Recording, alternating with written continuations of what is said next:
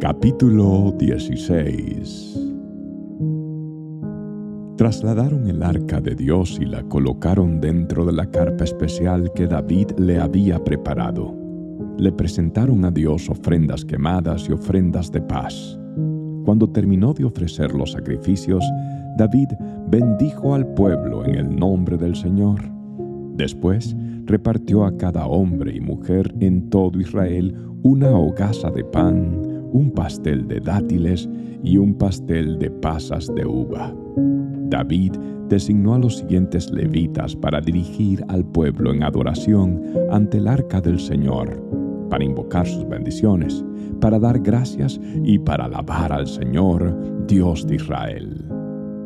Asaf, el líder de este grupo, tocaba los címbalos. El segundo era Zacarías, seguido por Jehiel, Semiramot, Jehiel, Matatías, Eliab, Benaía, Obed Edom y Jehiel. Ellos tocaban las arpas y las liras.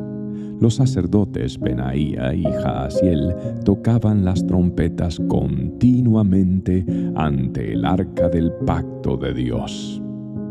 Ese día, David le dio a Asaf y a sus compañeros levitas esta canción de agradecimiento al Señor. Den gracias al Señor y proclamen su grandeza. Que todo el mundo sepa lo que Él ha hecho. Canten a Él, sí, cántenle alabanzas. Cuéntenle a todo el mundo acerca de sus obras maravillosas. Regocíjense por su santo nombre. Alégrense ustedes los que adoran al Señor. Busquen al Señor y su fuerza Búsquenlo continuamente, recuerden las maravillas y los milagros que ha realizado y las resoluciones que ha dictado. Ustedes, hijos de su siervo Israel, descendientes de Jacob, los elegidos de Dios.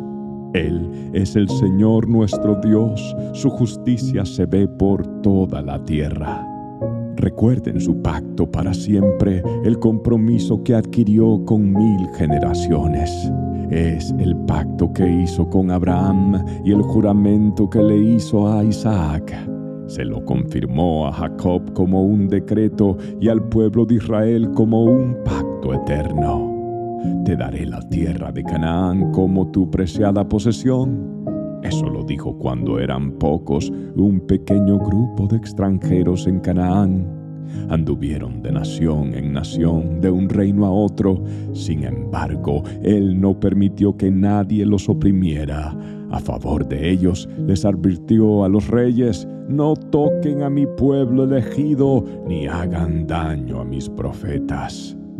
Que toda la tierra cante al Señor cada día anuncien las buenas noticias de que Él salva, publiquen sus gloriosas obras entre las naciones, cuéntenles a todos las cosas asombrosas que Él hace. Grande es el Señor, es el más digno de alabanza, a Él hay que temer por sobre todos los dioses. Los dioses de las otras naciones no son más que ídolos, pero el Señor hizo los cielos, honor y majestad lo rodean, fuerza y gozo llenan su morada. Oh naciones del mundo, reconozcan al Señor, reconozcan que el Señor es fuerte y glorioso. Denle al Señor la gloria que merece. Lleven ofrendas y entren en su presencia. Adoren al Señor en todo su santo esplendor que toda la tierra tiemble delante de Él, el mundo permanece firme y no puede ser sacudido. Que los cielos se alegren y la tierra se goce. Digan a todas las naciones, el Señor reina. Y todo lo que contiene exclamen sus alabanzas, que los campos y sus cultivos estallen de alegría que los árboles del bosque canten de alegría delante del Señor, porque viene a juzgar la tierra. Den gracias al Señor, porque Él es bueno. Su fiel amor perdura para siempre. Exclamen, sálvanos, oh Dios de nuestra salvación. reúnenos y rescátanos de entre las naciones para que podamos agradecer a tu santo nombre, alegrarnos y alabarte. Alaben al Señor, Dios de Israel, quien vive desde siempre y para siempre. Y todo el pueblo exclamó, Amén, y alabó al Señor. David dispuso que Asaf y sus hermanos levitas sirvieran continuamente ante el arca del pacto del Señor, encargados de hacer todo lo necesario cada día.